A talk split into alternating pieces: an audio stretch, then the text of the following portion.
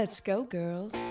Hola, hola mi querida comunidad de NUA, qué alegría poder estar con ustedes nuevamente. No las pude acompañar en el podcast anterior, pero bueno, aquí estamos. Ya les voy a contar un poquito el por qué me perdí. Y bueno, pues, pero también quiero eh, decirles que estoy sumamente contenta porque no he visto a mi Vero, así que este es el reencuentro. Verito de mi vida, ¿cómo estás? Hola Sandri, feliz nuevamente de grabar un nuevo podcast, de conocer una nueva historia, contenta porque no sé si te ha pasado lo mismo Sandri, pero en los últimos podcasts que hemos tenido, eh, conociendo estas historias de mujeres inspiradoras, pues sales como con un montón de información, con muchas herramientas y con ganas de pues no sé, de, reprogramar muchas cosas y, avanzar. Y esa es la energía que queremos lograr en NUA y que de hecho lo estamos logrando cada día con nuevas historias, cada semana, mejor dicho. Y la de hoy, pues también está súper inspiradora, Sandri. Así es. Y déjame decirte que, más allá de, de la inspiración y la energía positiva, que siento que no solamente nos recarga a nosotras, sino que también le brindamos a nuestra comunidad también este aprendizaje de que no importa las situaciones, siempre podemos salir adelante, siempre podemos aprender, siempre podemos lograr nuestras metas y no es un cliché, es una realidad porque depende únicamente de ustedes, chicas, únicamente de nosotras. Y bueno, pues Nivero, eh, hoy tenemos una invitada sumamente especial que quiero presentarla porque ella es muy jovencita y bueno, pues pero eh, a pesar de su juventud, desde el momento uno en que ella decide emprender, ella solita se lanzó. Y esto es algo que quiero que todo el mundo esté atento porque ¿cuántas veces decimos no tengo oportunidades porque mis papás no tienen un negocio? O, o, cuántas veces decimos no tengo la oportunidad porque no conozco gente o me falta algo? Siempre hay algo que te limita. Y Berito, la única limitación está en la cabeza. Hoy tenemos una súper invitada que tuvo toda la mano, pero ella decidió lanzarse sola en su camino y abrirse paso a su propia historia con su propio esfuerzo. Hoy tenemos aquí con nosotras Andrea Vega, ella es diseñadora, marketera, ella es coach life y también es pues influencer. Andrea, bienvenida, qué gusto tenerte aquí. Hola nenas, qué gusto, de verdad agradecida con la entrevista de hoy y bueno, compartir con ustedes ya que hace tiempo que no las veo y tampoco hemos estado comunicadas, pero hoy es el día. Y también quiero decir que feliz día del emprendedor.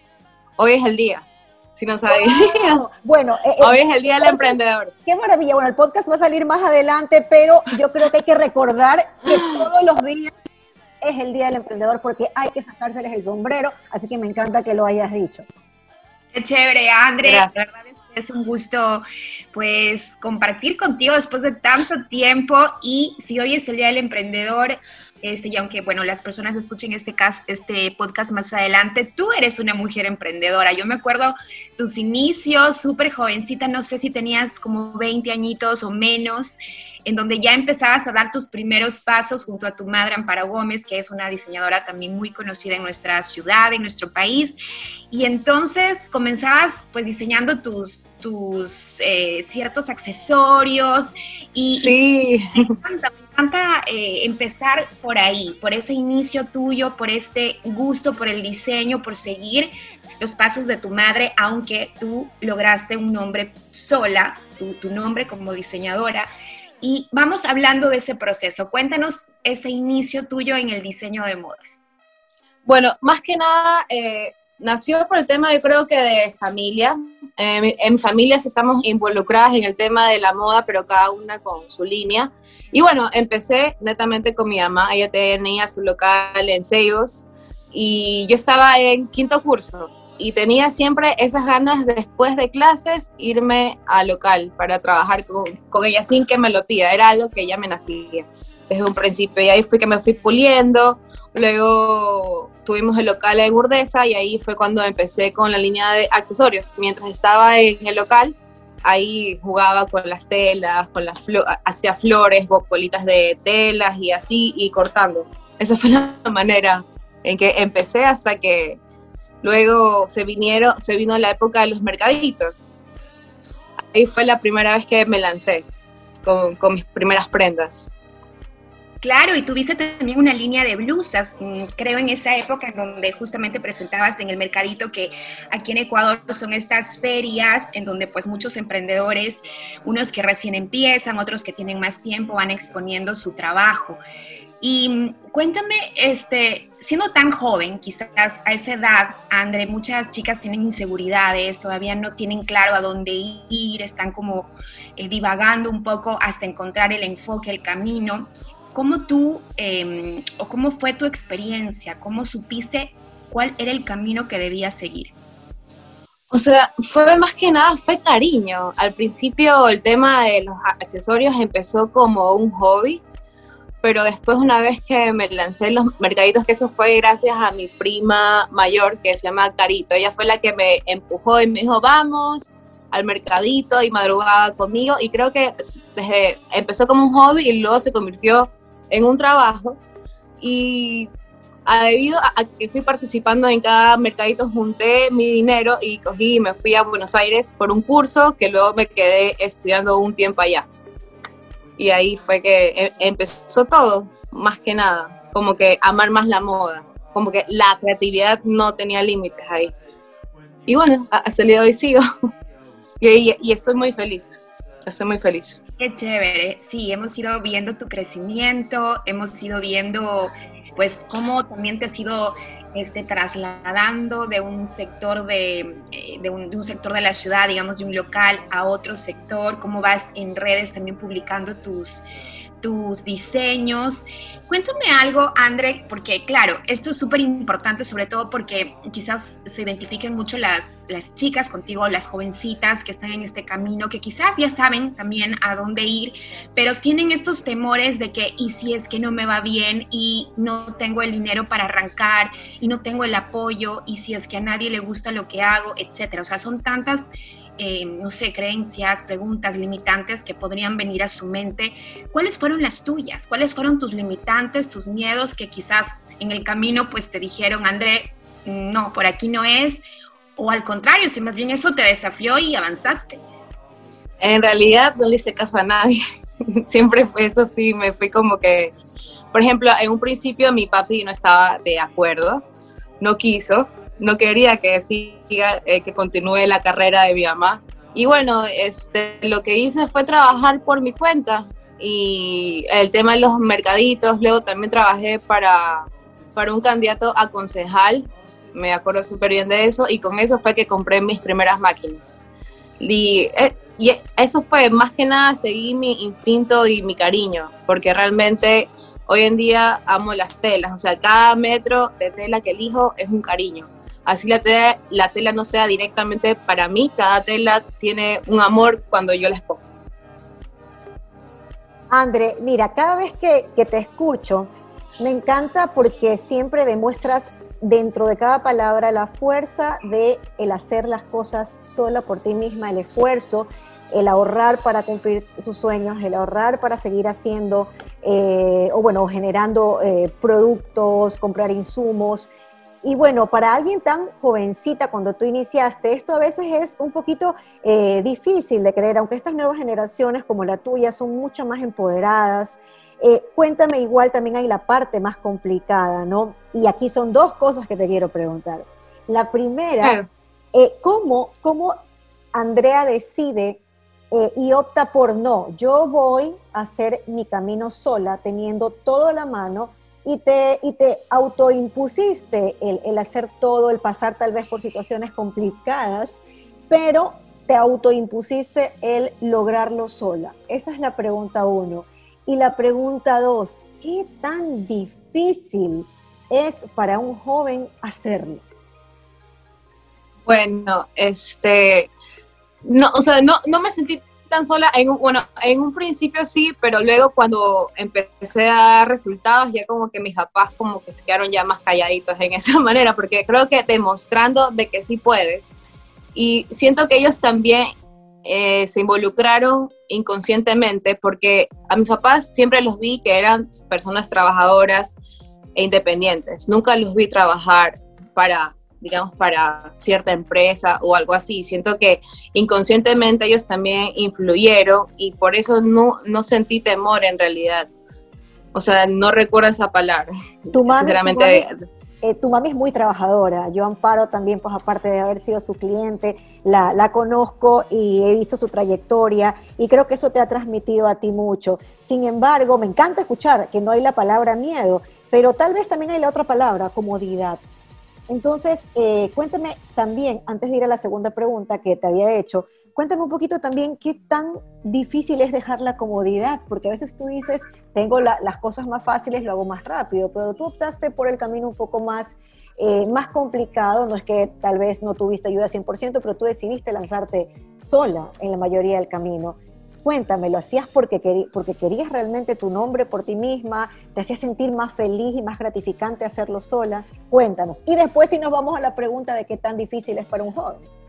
Ya, este, bueno, sí, en este caso sí sentí, este, no fue tanto como ella, sino fue un apoyo. Mi mamá sí debo decir que igual estoy agradecida porque igual ella, ella igual fue parte de, de mi aprendizaje, con ella también aprendí muchas cosas y sí me apoyó en un principio dándome un espacio en, en, su local, pero hay un momento en que dices que no puedes continuar así, porque igual mi mamá tiene su nombre, yo también tengo el mío y cada una tiene igual su línea, por más que tengamos ciertos gustos similares, igual cada una tiene su, su toque, ¿no? Su identidad, digamos, en cada pieza, en cada prenda. ¿Qué tan difícil es, André, eh, para un joven emprender? ¿Qué es lo que tú crees? Yo creo que, como dijeron en un principio, eh, cuando uno se tortura mentalmente con muchos pensamientos y también empieza a preguntar a los demás, a tus cercanos, yo pienso, he visto mucho, que me, o sea, mucha gente cercana me ha contado que empieza a preguntar si me lanzo, si hago esto, y la gente creo que no la apoya, no incentiva en eso creo que falta más ese empuje verbal de la gente cercana con la que tú frecuentas, digamos. Porque sé que no es fácil, pero, pero siempre les digo, si hay cariño, si hay amor, en serio que se lancen. Porque creo que también detrás de una marca siempre hay, tiene que haber una voz. entonces ahí es donde yo les recomiendo que se lancen, que no tengan miedo, porque si hay cariño y, y se va a notar, ¿no? Y así, según yo, va a fluir todas las cosas. Y con el esfuerzo también. Obviamente, así es. Con el esfuerzo tienes un producto ganador, tienes una marca personal fuerte y sobre todo tienes las ganas, ¿verdad? Pero también hay una parte que es muy real, André, y que es la parte económica. A mí me encanta escucharte, bueno, pues como tú eh, eh, hiciste lo que tenías que hacer para lograr eh, conseguir eh, la parte de financiación, tú misma te proponías hacer productos, venderlos. Eh, ¿Qué crees que hace falta en el país, en el sector, para poder mover, mover el tema económico en los jóvenes? ¿Qué hace falta? ¿Hace falta préstamos? ¿Hace falta el apoyo de la empresa privada? ¿Qué crees tú? Bueno, yo creo que de ambas las que mencionaste van de la mano, pero sí, sí hoy en día está muy restringido el, el, tema de préstamos a emprendedores. Eso sí lo he notado mucho, eh, porque te piden tantos requisitos y no dejan empezar uno como marca y ya te están pidiendo demasiado el historial, digamos. No sé, hay, eh, creo que hay ese tipo de como que de temor y por eso la gente como que, ay no, el, banco me va a prohibir porque no tengo tal cosa, porque no tengo esto a mi nombre, porque no tengo algo propio. Y creo que esas cosas sí, como, sí siento que limitan al emprendedor al momento de querer buscar una ayuda privada, digamos, de los bancos. Totalmente de acuerdo. Eh, pienso que hace falta el apoyo eh, mucho eh, de préstamos, el apoyo gubernamental. Bueno, esperemos pues que de aquí en adelante esto vaya mejorando, pero también hay algo, André, y quiero que tú me lo reconfirmes, el tema de el, eh, el orden financiero. Cuando nosotros nos lanzamos como emprendedores, pensamos en el producto, en la marca, en el público, en venderlo, pero yo quiero que me seas honesta. ¿Desde el inicio tuviste clara el, eh, claro el orden financiero o fue algo que te tocó aprender a la brava con el tiempo? O sea, sabía, pero a la vez igual me tocó pulirme más, ¿no? Cuando lo vas haciendo vas entendiendo porque igual tienes que pagar sueldos, igual tienes, igual aún así yo estaba en el espacio donde tenía con mi mamá igual aún así desde un principio pagaba. O sea, sí, sí, sí colaboraba. Eso fue, me puse como una presión de esa manera para esforzarme más trabajando, en realidad. André, y también hablando ya del tema moda en Ecuador, que sin duda pues poco a poco seguimos creciendo, hay nuevos talentos como tú, por ejemplo, y, otros que ya están eh, también proyectándose. Cuéntame un poco este mundo de la moda en Ecuador o el expandirse y salir a otros países. Para ti, ¿qué tan fácil ha sido o qué tan complejo y, y dónde encuentras tú el potencial para seguir trabajando aquí en el Ecuador? Bueno, la verdad, en tema, yo me muero por lanzarme internacionalmente con mi marca. Siento que igual es un trabajo bien, bien tedioso y más que nada estudiarlo y pedir ayuda, ¿no? Porque eso sí, para lanzarse internacionalmente tienes muchos más requisitos que hacer, eh, dejar todo en orden si quieres irte a un lugar por un tiempo y, o sea, estar entre tu país y otro país. Eso sí, falta, digamos, apoyo de los del gobierno, digamos, porque no hay eso, siento que no hay esos incentivos para la gente que realmente tiene talento, ya sea en, el, en, en la parte de arte, con, con, la fotografía, con la pintura, en este caso los diseñadores. Siento que falta un plan para, y como que para los artistas, para los músicos, sí siento que hace falta, digamos, ese apoyo de ellos, porque internacionalizarse creo que es medio complicado, todavía acá en Ecuador. Creo que uno tiene que buscar por sus propios medios y también ir buscando a través de las redes sociales o el internet que, con qué contactos, ¿no? Claro, claro, es verdad. Eh, sí, yo decía que hemos avanzado, pero sin duda falta un montón desde pues que exista em, eh, introducción de, o más bien el desarrollo en la industria textil, porque talento hay, ¿no? El talento de los diseñadores, artistas, artesanos en Ecuador, pues existe, pero como tú bien dices, y además de que tú lo vives, falta ese apoyo, ¿no? Ese apoyo para que, para que mm, las cosas funcionen y para que podamos proyectarnos como lo hace Colombia, como lo hacen Argentina u otros países. Tú estuviste en Argentina un tiempo, de ahí qué absorbiste, qué, qué, qué es lo que tú, eh, de, de, lo que estudiaste, pudiste absorber y traerlo acá al Ecuador y a tus diseños en particular?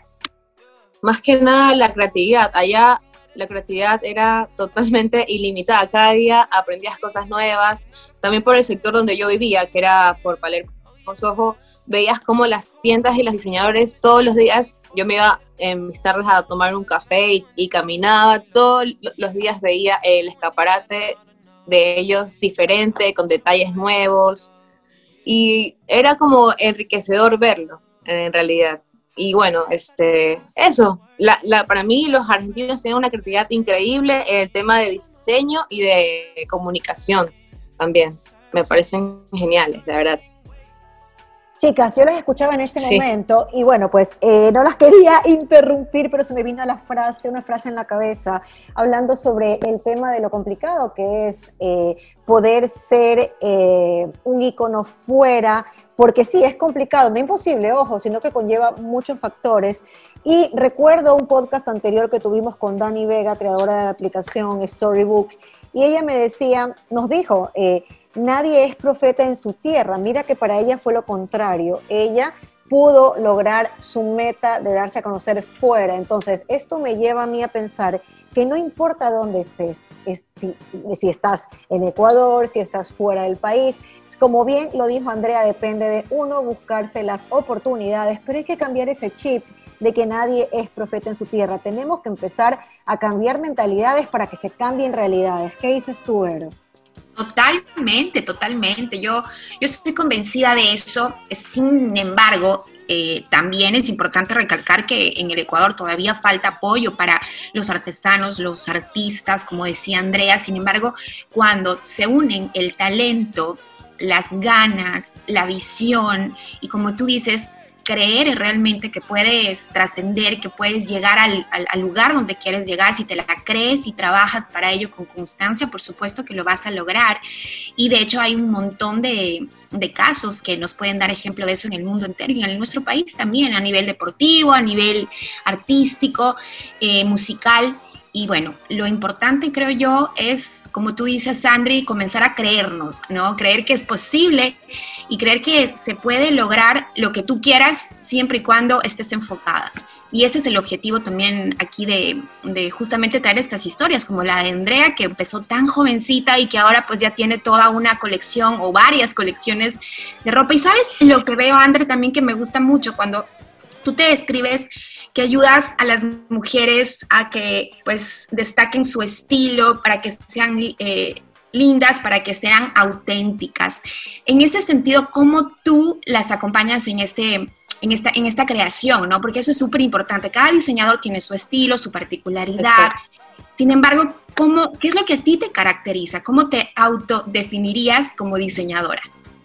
Bueno, sinceramente siempre me ha gustado, es como siempre a las clientes trato de que siempre salgan cita conmigo, siempre quiero estar yo presente con ellas, porque así no, no solamente es como que las asesoro, sino que también hago una amistad con ellas. Y es, y es bonito ir, ir conociendo a cada una y cómo se van luego de que se visten cuando ya salen con su ave look, que yo les digo, o su ave dress, salen súper felices. Y bueno, sí, más que nada ahí te das cuenta cómo, y ella también se descubre qué es lo que le queda cuando estamos ahí, cuando estoy, cuando estoy con una de ellas. Y salen felices, salen, como en serio una pieza la adecuada y la correcta te puede sacar una, una sonrisa y dar tanta seguridad. Eso es, y cómo ellas, ellas, cada una se eleva con su personalidad cuando salen, cuando están tan felices de algo que fue hecho netamente y especialmente para ellas, para cada una. Hermoso, yo conozco esa sensación, Vero, cuando todo es personalizado. Y sabes qué me llena, y yo sé que a ti te pasa igual, Vero, André debe ser también lo mismo, eh, cuando es algo hecho en nuestro país, tan lindo y que está personalizado, la sensación que, que te invade de orgullo y además de sentirte linda con todo hecho aquí es algo que no tiene precio. No, no sé si a ti te pasa lo mismo, Vero. Ay, sí, a mí me encanta, me encantan las cosas que hacen en nuestro país. Em, yo soy súper orgullosa de, eso y siempre, eh, de hecho, soy de las que cree que sí, claro, hay muchas marcas de, renombre en el mundo, sin desmerecerlo ni nada de esto, sino que creo que cuando uno usa también las, los diseños o las creaciones que hacen en tu país, te hace sentir más, más, te identifica más con tu, con tu tierra, con tu gente, con lo que se crea desde aquí. Así que, eh, y más aún, claro, si, si esto es hecho para ti, con, con, con todo el, amor del mundo, con, con ese momento que es muy especial, André, porque cuando tú creas un diseño, diseño pues quizás te encontrarás con mujeres que van un poco inseguras, pensando en que quiero verme linda, pero quiero que por aquí ocultes esto que no me gusta mucho. Y, bueno, y, normalmente buscas un diseño para un momento especial, bodas eh, o alguna celebración en donde realmente quieres lucir especial. Así que yo creo, André, que además de diseñadora tienes que tener un toque de psicóloga o, de, o de, no sé, de, de coach para poder también entender a la persona, empatizar con una persona y al mismo tiempo darle lo que ella necesita. Claro, sí, no, totalmente. O sea, cuando entra siempre, eso sí, cada vez que las recibo siempre lo hace con una sonrisa, siempre les doy la bienvenida, también les pregunto este, qué ellas, qué es lo que desean disimular y todo. Entonces ahí es cuando ya se da una conversación. O sea, primero, como que, primero lo que hago es como que saber de ella y ya luego incluyo el tema de, los cortes, de los colores, al final le tomo las medidas. Es todo un proceso, pero lo que hago más que nada es saber de ellas primero, cuando vienen acá, cuando están de visita. André, qué, qué, increíble que ya tengas también procesos listos. Yo creo que a veces, eh, en, bueno, en los emprendimientos, en las pymes, eso nos falta bastante, la creación de procesos y protocolos, eh, no solamente para que las cosas funcionen, sino para también que podamos generar experiencias positivas con nuestras clientes. Y más aún si somos mujeres, que nos encanta que todo sea pues personalizado y sentirnos pues con una gran experiencia. André, vamos ahora a una pregunta específica, eh, que, básicamente desde que yo pensé eh, en tu historia con Vero, he tenido esto en mi mente. Hay mucha gente que tal vez no ha podido aún conquistar sus sueños, porque yo creo que mientras hay vida, hay esperanza y hay tiempo para cumplirlos. Sin embargo, muchas personas dicen, no puedo, no tengo oportunidades, no tengo apoyo, no tengo el préstamo, no tengo una familia que, que me pueda aportar o que me pueda apoyar. Eh, me falta esto, me falta la máquina y tantas cosas que nos limitan, que si bien es cierto, el dinero, la parte financiera es importante, pero no es imposible tampoco de conseguirla. ¿Qué les dices tú eh, a, manera pues de, ejemplo y a manera también de, eh, de, consejo real? ¿Qué les dices a estas personas que, que tienen el no puedo porque me falta esto en su cabeza y los detiene? Ya, primero decirles que primero todo está en la cabecita de ellos, que tengan paciencia, que planifiquen, si es el tema económico, que planifiquen. O sea, yo pienso que igual se puede ahorrar de a poquito y también cuando uno inicia y uno cuenta que está iniciando y comunica eso, siento que si tú lo hablas, la gente sí te va a apoyar en tus inicios. De eso yo no tengo duda porque creo que a todos hoy en día nos cuesta mucho más por el tema, por la situación mundial. Igual a todos sabemos todo que todo cuesta. Y bueno, más, que nada que tengan paciencia, que planifiquen y que lo hagan todo con el amor del mundo y que se lancen, o sea, que no permitan que avance más tiempo. Eso sí, que lo planifiquen bien, pero que no dejen pasar mucho tiempo para hacerlo. Buenísimo, Andrés, súper chévere. Y también eh, te queremos, bueno, contar que NUA, pues eh, a través de las historias de, las invitadas, pues contamos también eh, o hacemos también algunas preguntas importantes porque creemos que el desarrollo de una persona siempre va desde adentro hacia afuera y también creemos que, por ejemplo, hay un montón de, emociones o de sentimientos que nos ayudan a, a avanzar, a, a sanar, a confiar, en fin. Si te hablamos de de la gratitud. Yo te hablo de la gratitud que para mí es liberadora, sanadora. Tú, si yo te pregunto a quién tienes que agradecerle en la vida por todo lo que has logrado hasta el momento, ¿a quién sería o a quiénes? O sea, bueno, primero siempre, cada vez que termino de vender a una cliente o cuando se van, siempre lo que agradezco yo es a la Virgencita. Porque aquí en mi local, si no, no han visto, tengo como que un pequeño altarcito para ella. Y siempre, bueno, yo me refugio más en, ella, ¿no? Y bueno, y también a, a, mis papás, sobre todo a mi papi, que él ha sido mi guía también financiera últimamente. O sea, desde que inicié él sí me ha guiado a su manera hasta que ya después mi papi ya se convirtió más en un amigo y en ese sentido sí tengo su, su apoyo, ¿no?